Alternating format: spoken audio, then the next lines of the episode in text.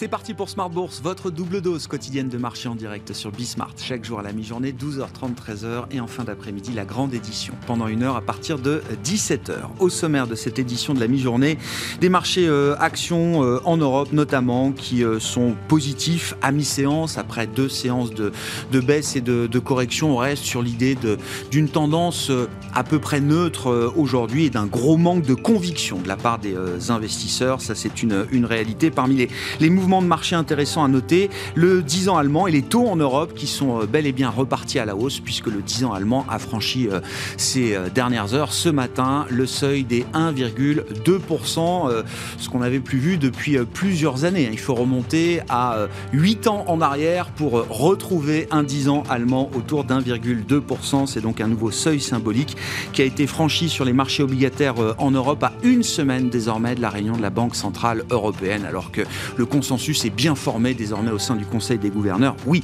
la normalisation est indispensable et il faut qu'elle ait lieu euh, au cours des prochains meetings. Hein. On sait qu'il y a une réunion la semaine prochaine, bien sûr. Il y aura une autre réunion le 21 juillet, sans doute pour une première hausse de taux du côté de la Banque Centrale Européenne. Sur le front de la macroéconomie américaine, on va suivre dans les prochaines heures et, jusqu'à demain la dynamique du marché du travail américain avec euh, l'enquête euh, ADP pour les créations d'emplois du secteur privé au mois de mai qui sera publié cet après-midi. On attend un chiffre de création d'emplois autour de 300 000. Et puis on aura demain euh, le compte-rendu du Bureau des statistiques américains sur euh, l'ensemble, la totalité de la dynamique du marché du travail sur le mois de mai, avec là aussi des créations d'emplois qui devraient se maintenir à un niveau décent au mois de mai aux États-Unis. Enfin, du côté des entreprises, on notera une valeur qui se détache aujourd'hui au sein du marché parisien.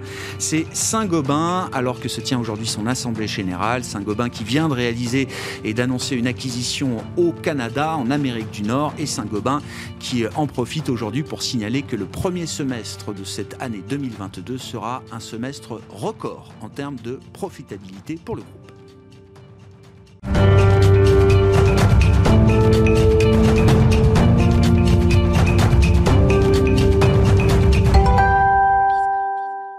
Les marchés européens se redressent à mi-séance après deux séances de baisse consécutives. Les infos clés du jour avec Alix Nguyen.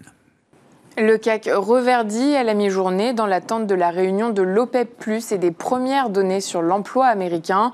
On attend aussi les chiffres de la productivité et des commandes à l'industrie aux États-Unis.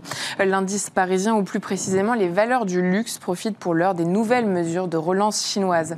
À noter que la bourse de Londres est fermée aujourd'hui et demain en raison des festivités organisées à l'occasion des 70 ans de règne d'Élisabeth II. Sur le marché des matières premières, les cours du pétrole poursuivent leur correction. Ils font les frais d'information du Financial Times, euh, selon lesquels l'Arabie saoudite envisagerait d'augmenter sa production euh, suite aux sanctions envers la Russie, un repli qui profite au marché parisien. Euh, seul indicateur paru pour l'heure dans la zone euro en mai, les prix à la production industrielle ont augmenté d'1,2%, soit moins que la hausse de 2% attendue. Sur le front des valeurs, Rémi Cointreau, qui publiait aujourd'hui, a enregistré des profits records sur son exercice 2020 2021-2022 et annonce une nouvelle année de croissance exceptionnelle. Le chiffre d'affaires a atteint 1,3 milliard d'euros en progression de 30% sur un an. Il table pour le prochain exercice sur une marge brute de 72% et une marge opérationnelle de 33%. Pour appuyer sa stratégie autour du luxe, Rémi Cointreau entend réduire fortement le poids de la distribution et développer la relation en direct avec ses clients. Dans son sillage, son concurrent Pernod Ricard grimpe et puis euh, la plus forte hausse du CAC revient à Saint-Gobain. Le fabricant anticipe un résultat d'exploitation record et une marge à deux chiffres pour le premier semestre de son exercice 2022. Euh, sur les six premiers mois de l'année, le groupe s'attend à ce que le résultat d'exploitation dépasse le niveau record du premier semestre 2021 et que la marge d'exploitation atteigne un niveau à deux chiffres. Mon ami, votre double rendez-vous pour les informations quotidiennes de marché à 12h30 et 17h avec Alix Nguyen dans Smart Bourse sur Bismart.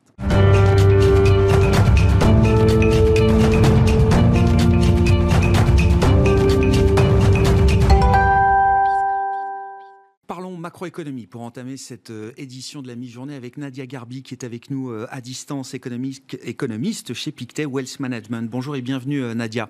Merci beaucoup d'être avec nous en visio depuis la Suisse. On, parlera d'ailleurs de la Suisse, on, en parle trop peu de la dynamique d'inflation en Suisse, mais revenons d'abord sur les données qu'on a pu avoir en Europe ces derniers jours, que ce soit l'inflation du mois de mai ou les révisions également de, de croissance pour le, le premier trimestre. Le cas français est assez frappant euh, Nadia. Euh, la France, grâce à la stratégie de protection euh, gouvernementale, bénéficie, je le dis ainsi, d'un des taux d'inflation les plus faibles en Europe quand on prend les mesures harmonisées par Eurostat. On est à 5,8% sur un an. Oui, c'est beaucoup, mais on a des, des, taux d'inflation à, deux chiffres dans certains pays d'Europe aujourd'hui. Et malgré cela, on a vu un effondrement de la consommation en France au cours du premier trimestre qui justifie d'ailleurs cette contraction de l'activité économique, moins 0,2% selon la deuxième euh, estimation qui a été publiée cette semaine. Euh, on a l'impression quand même que les effets récessifs de l'inflation vont très très vite attaquer la consommation en France.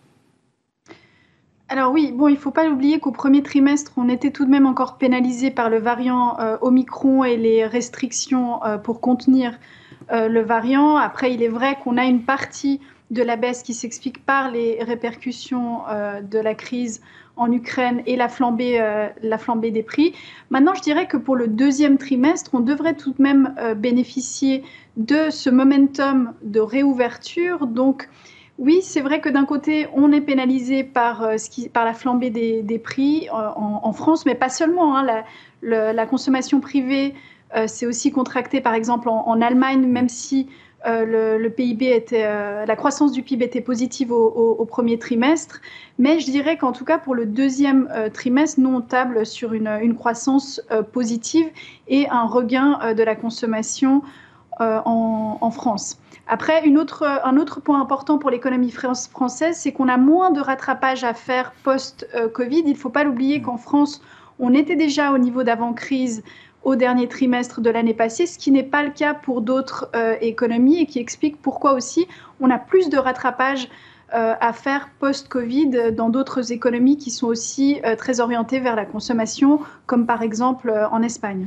Donc l'idée pour l'instant, c'est quand même plutôt celle peut-être d'un trou d'air et que notamment la dynamique de consommation pourrait reprendre au, deuxième trimestre. Euh, c'est pas encore certain qu'on aligne en France, par exemple, deux trimestres consécutifs de contraction du PIB euh, aujourd'hui, euh, Nadia.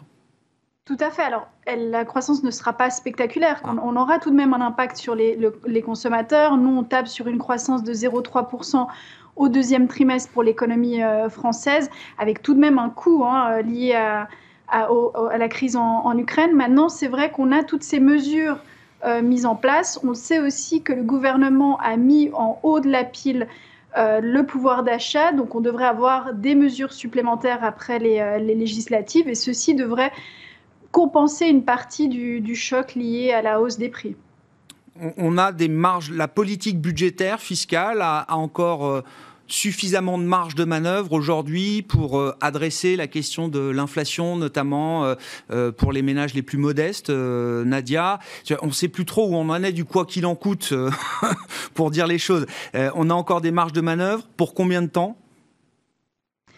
Oui, alors c'est une bonne question. Je dirais qu'on a encore euh, une marge de, manœuvre. On a ces règles fiscales qui sont suspendues en 2022, qui le seront aussi euh, vraisemblablement en 2023. Donc, du côté, euh, je dirais, des gouvernements, on a tout de même encore un peu de, marge de manœuvre, mais il est vrai qu'on on est dans un contexte de remontée des, des, taux, donc le sujet aussi de la dette va revenir sur le devant de la scène, mais en tout cas à court terme, c'est vrai que les gouvernements n'hésitent pas à, essayer de contenir un peu les effets de la hausse des prix sur, euh, sur les consommateurs. Donc je dirais qu'on a encore un peu de, marge de manœuvre. Et au niveau européen, on ne voit pas vraiment encore de consensus émerger sur une solution européenne avec euh, des émissions euh, d'obligations européennes conjointes pour justement l'énergie, mais aussi la défense.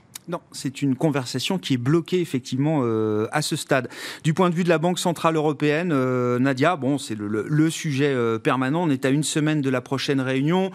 Est-ce que vous avez le, sentiment que l'approche graduelle 25 points de base par 25 points de base est l'approche qui va réunir le plus de gouverneurs la semaine prochaine? Alors oui, je dirais c'est vrai que les surprises à la hausse de l'inflation cette semaine vont raviver la, discussion sur potentiellement une hausse de 50 points de base en juillet, mais je dirais que le consensus, en tout cas, reste sur 25 points de base en juillet, 25 points de base également en, septembre et en, et en, décembre. Mais effectivement, je pense que si on a euh, de nouveau une surprise à la, à la hausse de l'inflation avec euh, le, chiffre du mois de, de, juin qui sera publié début euh, juillet, on aura de nouveau ces discussions, et notamment de la part des, des hawks qui vont essayer de pousser pour, pour 50 points de base. Mais je pense qu'à ce stade, en tout cas, on reste sur une dynamique de 25 points de base euh, par, par meeting juillet, septembre, décembre. Surprise, je ne sais pas, tout est relatif, mais en tout cas, on imagine que le chiffre d'inflation pour le mois de juin, publié donc début juillet, avant le meeting du 21 juillet de la, de la Banque Centrale Européenne, sera euh, sur un an plus élevé que les 8,1% qu'on a déjà atteint au mois de mai, Nadia. Oui, c'est possible. Alors, ce qui a surpris, je dirais, dans le chiffre du mois de mai, plus que l'inflation globale, c'est la force de l'inflation euh, corps. Et je pense vraiment c'est ce qui reste, euh, c'est à mon avis hmm. le focus de, la BCE, c'est vraiment cette inflation corps où on devrait rester tout de même autour des 4% ces prochains mois euh, d'inflation corps, ce qui met un peu mal à l'aise la plupart des, membres de la, BCE. Donc effectivement, si on a une surprise hmm. à la hausse de, du, pour le chiffre du mois de, de, juin, effectivement, on pourrait avoir une discussion à nouveau mm. sur euh, les 50 points de base. Et puis à noter aussi que l'embargo sur euh, le prix, euh, sur pardon, les importations de pétrole peut potentiellement représenter des risques à la hausse sur, sur l'inflation globale dans les mois à, venir si justement on a cette réaction sur le prix du pétrole qui ne s'est pas encore matérialisé, mais mm. voilà, il faut aussi surveiller ça de, de près. 3,8% pour l'inflation sous-jacente sur un an en zone euro au mois de mai, selon la, première estimation qui a été livrée euh, cette semaine. Euh, pourquoi est-ce qu'il y a aussi peu d'inflation en Suisse, euh, Nadia? Que j'ai regardé les chiffres, vous êtes à peine à plus de 2,5% d'inflation sur un an au mois de mai, je crois que le chiffre a été livré ce matin. Pourquoi est-ce qu'il y a aussi peu d'inflation et pourquoi est-ce que ça génère pourtant autant de stress, visiblement, chez les autorités monétaires suisses, Nadia? Oui, alors on est à 2,9% au mois de mai, euh, on était à 2,5% au mois, au mois d'avril. Alors il ne faut pas oublier qu'en en Suisse, l'inflation était en territoire négatif euh, début 2021, donc on a tout de même un point de départ euh, beaucoup plus bas que, que le reste, enfin que, que d'autres pays. Maintenant, qu'est-ce qui explique, je dirais, la relative faiblesse de l'inflation suisse? Bah, Tout d'abord, vous avez la force du franc suisse qui rend les importations euh, notamment euh, de produits énergétiques euh, moins chers. Ensuite, vous avez aussi l'énergie mix. en Suisse, on est très peu dépendant du gaz pour créer de l'électricité. Et enfin aussi, on a aussi des facteurs structurels qui poussent les prix à la baisse dans certains, dans certains secteurs, notamment les coûts de, la santé ou les loyers qui ne sont pas euh, pour le moment un problème euh, en Suisse. Donc on a une combinaison de facteurs qui fait qu'en Suisse, l'inflation est, euh, moins élevée qu'en en, zone euro. Maintenant, c'est vrai qu'on a vu un peu les, autorités monétaires être relativement hein, stressées sur, ces chiffres d'inflation, avec notamment des commentaires plutôt, je dirais, quiche de la part des banquiers centraux en, en Suisse, on n'a pas vraiment euh, l'habitude, il reste plutôt euh, prudent. Il ne faut pas l'oublier qu'en Suisse, on a les taux euh, les plus bas avec moins 0,75%. Donc voilà, ils sont prêts aussi à resserrer leur politique monétaire, selon toute vraisemblance, après la Banque centrale européenne, donc commencer à resserrer au mois de septembre. Mais on ne peut pas exclure une surprise au mois de juin si euh, la BCE euh, venait à être plus au quiche que, prévu euh, la semaine prochaine. Bon, même la Suisse commence à être gagnée par l'inflation avec un peu de retard et dans des niveaux qui sont quand même très différents de ceux qu'on peut connaître aujourd'hui en zone euro. Merci beaucoup Nadia. Nadia Garbi qui était avec nous en visioconférence depuis la Suisse, bien sûr, depuis Genève, économiste chez Pictet Wealth Management.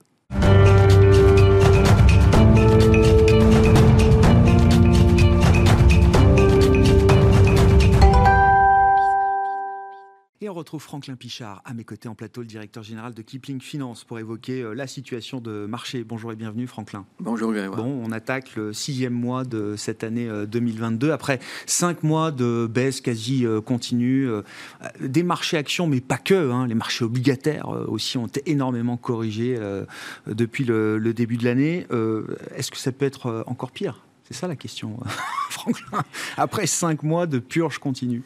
Oui, alors euh, pire. Bon, finalement, le bilan du mois de mai n'est pas catastrophique. Non. Hein. Sur un mois, on perd 1% sur le CAC. Hein. La fin du mois de mai a permis de... De, rattraper un petit peu et de corriger euh, la, descente. Euh, Ce qui s'annonçait comme un nouveau mois de baisse. Voilà. Donc voilà, globalement, ça, ça reste une situation compliquée. Alors est-ce qu'on peut voir quelque chose de pire? Bah écoutez, vous évoquiez avec Nadia à l'instant euh, ce, problème d'inflation et de consommation. En France, en Europe, en général, et euh, pour prendre la France en particulier, on voit qu'avec 5,1% d'inflation sur le mois de mai, on a immédiatement euh, la consommation qui se prend les pieds dans le tapis.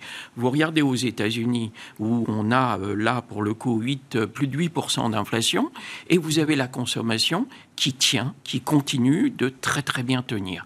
Donc de zones de comportements totalement différents euh, qui euh, sont un peu plus confortables aux États-Unis, même si du coup, ce qui, euh, souvenez-vous, il y a 15 jours, on parlait du, du mur des craintes auxquelles on était confronté.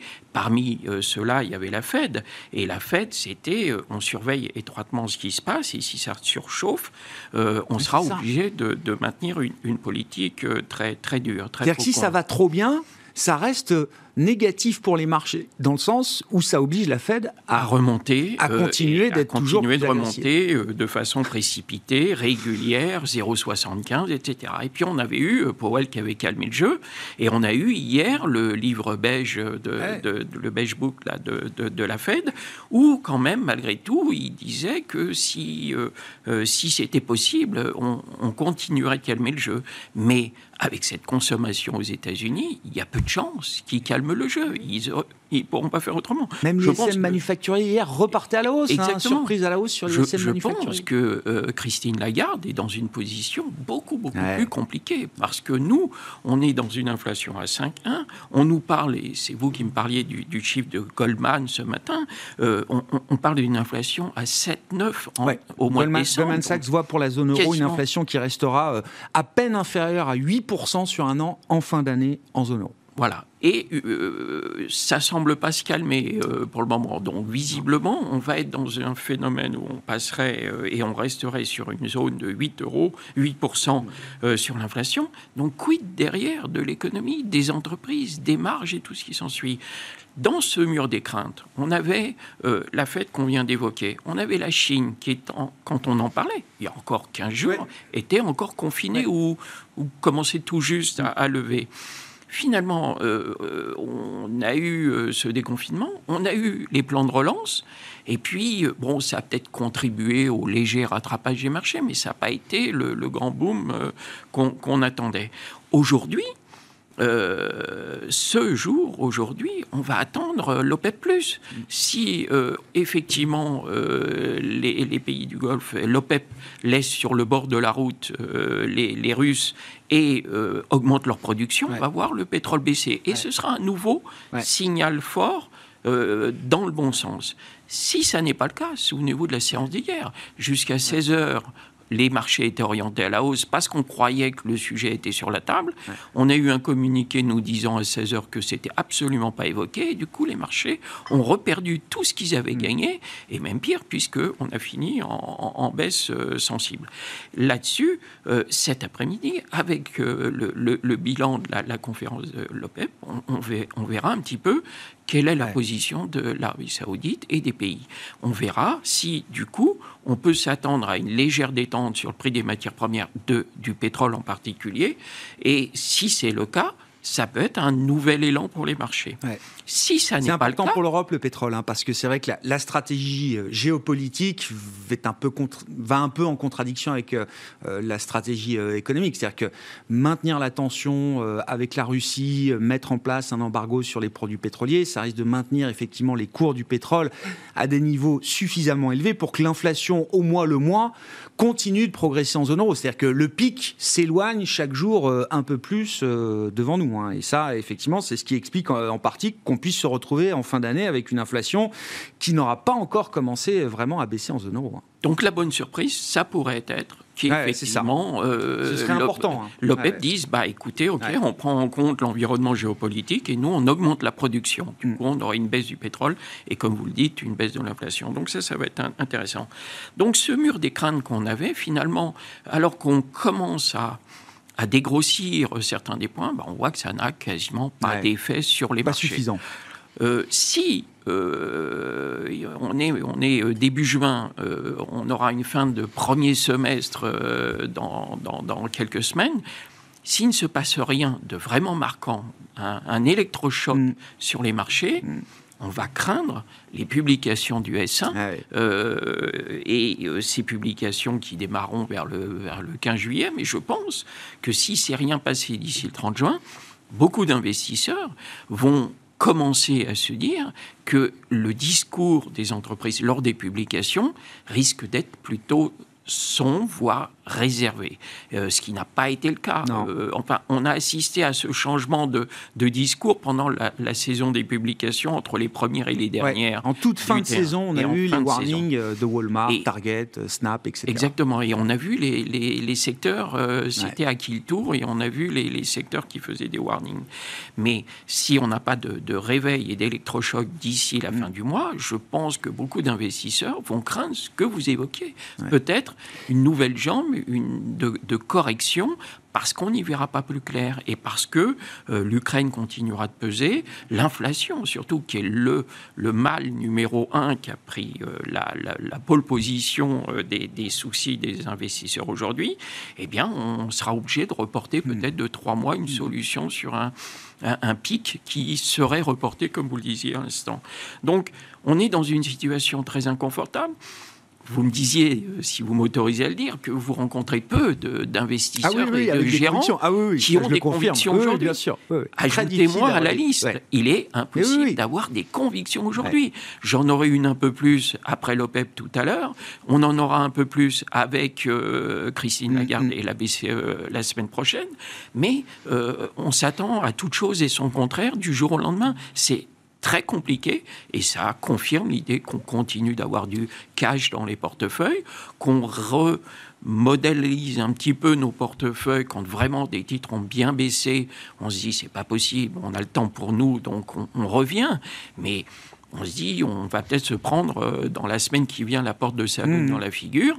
Et ce qui s'est passé, hein, euh, on a pu investir hier ou avant-hier, on repère ce qu'on euh, déjà sur ces petites positions, mais même si on n'est pas du tout inquiet à moyen ou à long terme. Mais c'est vrai qu'à très court terme, il y a une navigation à vue qui est absolument complexe et impossible. Oui, puis comme vous le disiez, les résultats du deuxième trimestre, et ça fait quelques trimestres qu'à chaque fois on se dit est-ce que c'est le trimestre où on va commencer à voir euh, l'inflation manger les marges des entreprises? Et jusqu'à présent, ça n'a pas été le cas. Mais on sent bien quand même que ce deuxième trimestre sera peut-être un, peu plus, euh, un peu plus challenging, euh, avec quand même des nouvelles qui ont continuer de faire baisser des, des, cours de bourse. Il y a eu des vrais effets surprises sur Walmart, sur Target, Maison du Monde, si on veut prendre une entreprise euh, française qui a averti, je crois, la semaine dernière.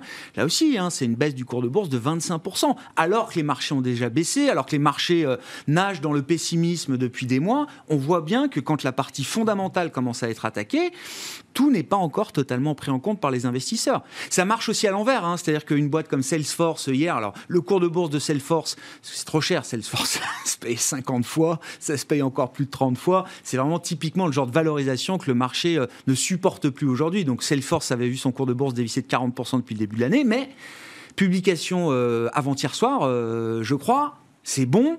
Les prévisions sont relevées. Bon, le titre reprend quand même 10% hier à New York il y a quand même l'idée que les fondamentaux, à un moment, retrouvent un peu d'intérêt aux yeux des investisseurs. Oui, c'est vrai. Et pour poursuivre sur Salesforce, pour replacer les choses dans le contexte, vous parliez de la, la baisse depuis le début de l'année, mais le plus haut de, de, ah Salesforce était 320 dollars. Ah On est tombé à 160. Le titre a été divisé, par deux. Donc divisé par deux, même s'il se paye encore un peu cher, euh, chaque chose quand même, on peut se projeter un petit peu sur une boîte qui est quand même incroyable et que se mettre un petit euh, ticket sur Salesforce qui a baissé de 50%, ou un peu moins maintenant puisqu'elle a légèrement rebondi mmh. sur ses plus bas, bah c'est pas un mauvais pari à moyen terme. Et puis, euh, par rapport à ce qu'on disait précédemment, je continue de croire qu'il faudra un moment avoir un biais peut-être plutôt américain qu'européen, parce que le, mur des craintes mmh. sera durable pour nous et beaucoup moins durable pour les États-Unis. Bon, et puis, alors, il y a une entreprise là qui fait l'actualité aujourd'hui, c'est Saint-Gobain. Et c'est vrai que la, séquence en termes de flux de nouvelles est euh, assez fournie pour Saint-Gobain. Il y a cette acquisition euh, au Canada pour un peu moins d'un milliard de, dollars. Donc, c'est quand même une acquisition un peu, un peu visible euh, sur le marché nord-américain. il y a l'Assemblée générale aujourd'hui. Et puis, il y a bah, des prévisions, alors là, pour le coup, qui sont très positives. Hein. Le premier semestre sera un semestre record en termes d'activité de profitabilité pour un groupe comme Saint-Gobain là aussi, le marché euh, est quand même prêt à payer un peu ce genre de bonnes nouvelles. Oui, il y avait une acquisition qui avait été faite il y a longtemps déjà aux États-Unis, et puis au Canada maintenant, c'est un petit peu le pendant pour le, tout ce marché nord-américain. Donc c'est une bonne chose pour Saint-Gobain. Vous savez que j'aime pas trop Saint-Gobain bah, dans euh, l'absolu. Mais, mais j'ai été euh, très étonné de. Effectivement, je je vois qu'il y a plus de 13, 14 analyses qui sont très positives sur Saint-Gobain. Je vois des objectifs de cours entre 70 et 100 euros. Ah oui. Euh, je vois Odo qui, euh, qui s'enflamme, euh, JP Morgan qui est, qui est très challenging sur la valeur et, qui salue les, non seulement les résultats, mais les virages qui sont mmh. opérés. N'oublions pas qu'on a un fonds activiste, Bluebell Capital, qui demande à corps et à cri le, le départ de, de Pierre-André de Euh, qui, euh, par ailleurs, demande que le groupe fasse les mutations qu'il mmh, est en train de mmh, faire. On parle des acquisitions Canada. Il a fait des sessions en Grande-Bretagne et en Autriche récemment. Euh, on voit qu'il y a, euh, il se passe des choses, quoi. Il se passe des choses, le groupe se réinvente et puis effectivement, dans la rénovation, dans le neuf, l'activité qui vient d'être achetée au Canada, c'est 90% sur euh, les maisons individuelles et, l'immobilier individuel. Donc c'est vraiment un créneau porteur qui, qui s'ouvre, que complète et, et, et parachève Saint-Gobain.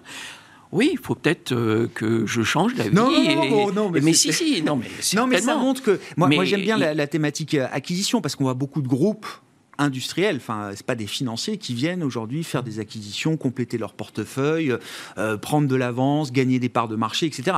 Visiblement, de ce point de vue-là, il y a un côté un peu euh, business as usual. Hein. On fait la liste des deals, euh, mais il y en a eu beaucoup. Broadcom, VMware dans la tech, Saint-Gobain aujourd'hui. On a vu un gros deal dans la chimie cette semaine en Europe. De ce point de vue-là, les affaires continuent d'une certaine manière. Exactement, oui, oui. Et, et c'est ce qu'on disait. On revient vraiment sur des fondamentaux, sur l'économie d'hier un petit peu. Après la bulle de 2001, on a l'économie, euh, ancienne économie, euh, c'est-à-dire l'économie réelle été jeté à la poubelle hmm. et puis à retrouver ses euh, lettres de noblesse. Et puis là, bah, effectivement, euh, c'est un peu le retour de la tech où on est euh, sur des sommets qu'on est en train de corriger. Et puis on s'aperçoit qu'il y a des boîtes qui ont des vrais fondamentaux, des vrais projets industriels et qu'elles ne se payent pas très cher. on parle aussi d'une d'une vraie dynamique sur les dividendes des sociétés ah, avec aujourd'hui des, des boîtes très sérieuses, qui font des résultats, qui ont des perspectives, qui sont au mauvais moment pour le moment, mais c'est l'occasion de pouvoir les récupérer avec des rendements de 4, 5, 7, 8, 10 comme c'était le cas pour Crédit Agricole. Euh, Bien sûr, ouais, stratégie de rendement. Ça, effectivement, ça permet de, dormir euh, sereinement et de préserver quand même le, le capital euh, en bourse. Merci beaucoup, Franklin. Franklin Pichard avec nous tous les 15 jours, le jeudi à 12h30 dans Smart Bourse, directeur général de Kipling Finance.